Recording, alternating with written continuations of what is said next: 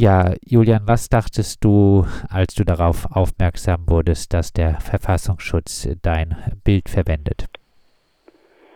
Hm, ähm, ich fand es interessant erstmal, weil ich wusste nicht, dass mittlerweile meine Fotos auch ähm, in solchen Kreisen Einzug gefunden haben. Äh, gleichzeitig äh, war ich auch ja nicht besonders wütend, aber ich wollte das halt einfach nicht so, weil ich suche mir meine Kundinnen aus. Ich will die Kontrolle darüber haben, wer mein Bildmaterial kriegt. Ich fühle mich da ja auch ähm, meinen Quellen verbunden, beziehungsweise ich orientiere mich am Pressekodex ähm, und da gehört halt auch Vertraulichkeit hinzu und ähm, ja, das Medium, das der Verfassungsschutz da bedient, das entbehrt sich ja jeglicher Neutralität, jeglichem ähm, journalistischen Verständnis, sondern es dient ein, ein, allein dazu, Proteste zu delegitimieren und ähm, ja in eine gewaltvolle Ecke zu stellen. Ähm, also in, den, in dem Blogartikel sch schreiben die auch irgendwie mehrfach gewaltorientiert, ähm, obwohl das eigentlich nur, keine Ahnung, übliche Demonstrationen waren. Und ja genau, das wollte ich nicht. Und dementsprechend ähm, habe ich dann in Erwägung gezogen und dann schließlich dann auch ähm, die rechtlichen Mittel gegen den Verfassungsschutz eingeleitet. David, du hast den Verfassungsschutz äh, jetzt erfolgreich abgemahnt. Äh, ist der Fall ein Einzelfall oder kommt so etwas häufiger vor, dass der Verfassungsschutz äh, Urheberrechte ignoriert? Also das kommt offenbar häufiger vor. Also mir sind jetzt äh, auf jeden Fall schon zwei weitere Fälle bekannt. Ähm, einer wurde auch gerichtlich schon entschieden. Da ging es um ein Foto der ähm, Punkband Feine Sahne Fischfilet. Auch völlig absurd, dass die im Verfassungsschutzbericht damals gelandet sind. Ähm, und da wurden, wurde der Verfassungsschutz auch schon ähm, ähm, abgemahnt und dann auch erfolgreich vom Landgericht Berlin ähm, verklagt. Also da wurde das auch schon mal festgestellt, dass der Verfassungsschutz ähm, das Urheberrecht missachtet.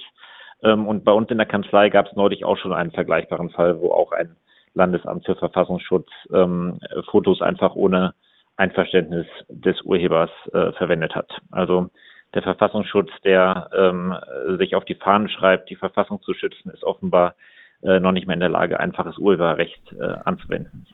Der Verfassungsschutz hat ja äh, wohl in der rechtlichen Auseinandersetzung erst einmal äh, versucht, das Ganze noch äh, als Zitat das Bild zu bezeichnen. Deine Erwiderung darauf? Ja, also es gibt natürlich äh, Schranken des Urheberrechts, aber für ein Zitat muss man sich dann halt auch mit dem mit dem Werk auseinandersetzen. Und das war hier halt ganz eindeutig nicht der Fall. Man hat einfach das Bild genommen, um, um den Beitrag auf der Webseite des Verfassungsschutzes zu illustrieren. Ähm, und genau, also wenn mit, mit der Argumentation könnte halt je, demnächst jede Zeitung einfach ankommen und jegliches Foto von anderen Medien ähm, klauen und äh, verwenden. Also das ähm, war eindeutig zurückzuweisen und ähm, entsprechend äh, ist der Verfassungsschutz dann auch nach unserer Erwiderung, ähm, hat er auch ähm, eingesehen, dass, dass er hier zahlen muss und ähm, hat dann letztendlich ähm, genau ähm, die, äh, die geforderte Summe dann auch gezahlt. Julian, du hast am Anfang schon ein bisschen was dazu gesagt. Äh, der Verfassungsschutz schrieb zu, zur Demo am äh, 11. Dezember 2021 unter den circa 500 äh, Teilnehmern befanden sich bis zu 200 gewaltorientierte Linksextremisten. Äh, du hast äh, den Abriss und die Proteste für Radio Dreikland begleitet. Vielleicht noch ein paar Worte zu diesen Bewertungen des Verfassungsschutzes auf seinem Blog.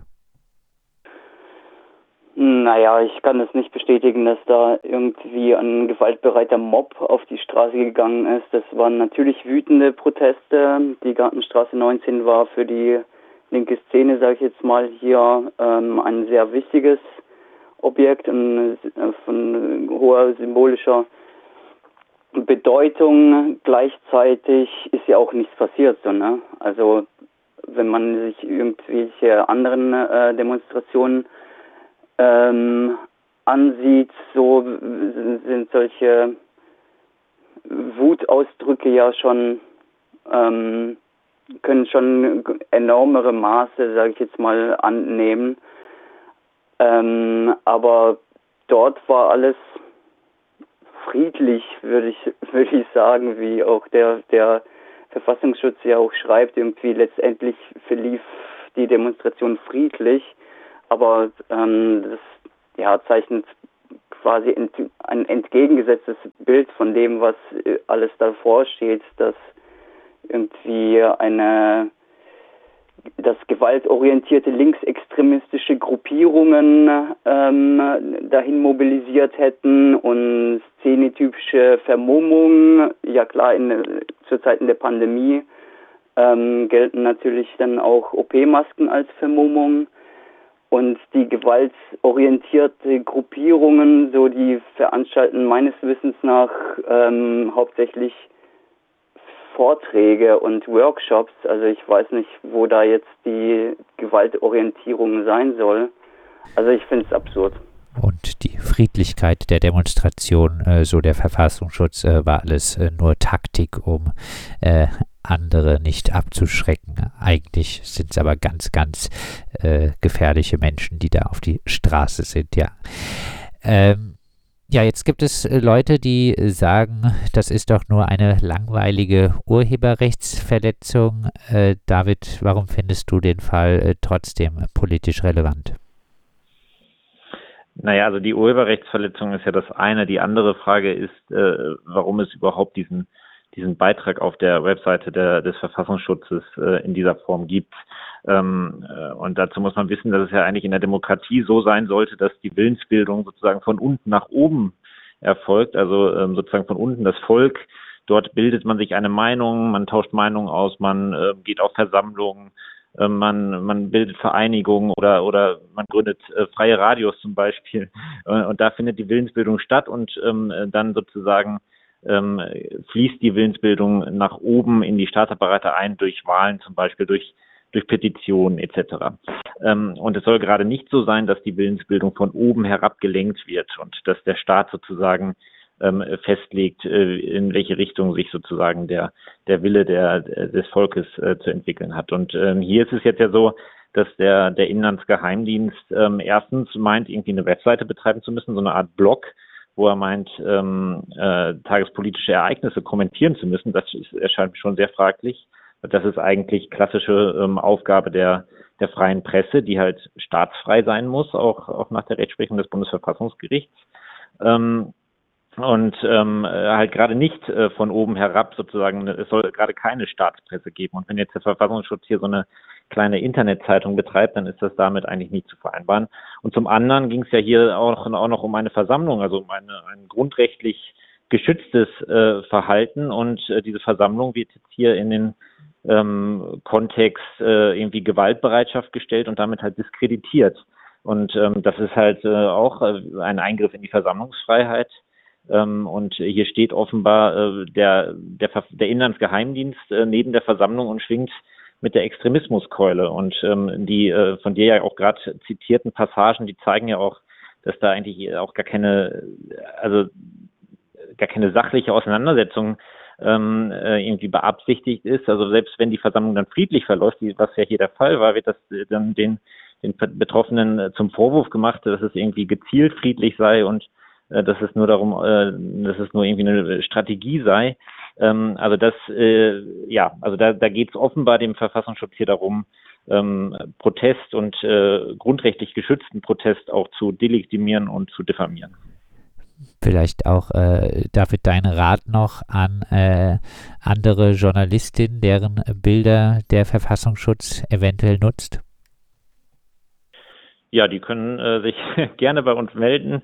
Ähm, genau, also man kann ähm, immer, wenn, wenn der Verfassungsschutz in den Verfassungsschutzberichten oder auf seinen Webseiten äh, Bilder ohne Zustimmung ähm, verwendet, ähm, also zumindest in der Regel kann man dann ähm, den Verfassungsschutz abmahnen und ähm, dann kriegt man halt entsprechend Schadensersatz ähm, und genau, und der Verfassungsschutz muss sich verpflichten, das in Zukunft zu unterlassen. Julian, kleiner Tipp von meiner Seite. Ähm, bei web.archive.org, also web.archive.org, kann man sich dann die Homepage ähm, archivieren lassen, so dass es auch ähm, einen Beweis gibt, dass die Bilder geklaut wurden, weil sonst äh, könnte, also ich kann mir schon vorstellen, dass dann ähm, dass die Möglichkeit besteht, dass der Verfassungsschutz dann äh, das Bild löschen würde und äh, sagen würde, ach, da ist ja nichts passiert. Genau deshalb Screenshots machen und ähm, die den Status der der jeweiligen Homepage archivieren. Vielleicht äh, abschließend, Julian, auch noch äh, deine Botschaft an den Verfassungsschutz, nachdem er nun für dein Foto blechen musste und den Artikel von seinem äh, Blog genommen hat?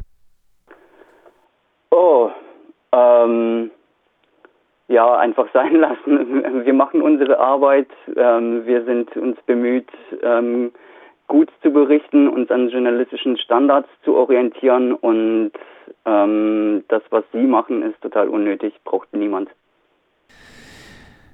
Linksextremisten reagieren auf Abriss des Freiburger Szeneobjekts G19. So versuchte der Landesverfassungsschutz die Proteste gegen den Abriss des lange Jahre besetzten Hauses in der Freiburger Innenstadt zu diskreditieren. Und dabei bediente sich der Geheimdienst auch noch ein Bild, das auf der Webseite von Radio Dreieckland klar gekennzeichnet war unter All Rights Reserved und vom freien Journalisten Julian Schipper stammte. Wir haben mit ihm und unserem Rechtsanwalt David Werdermann über den Fall gesprochen.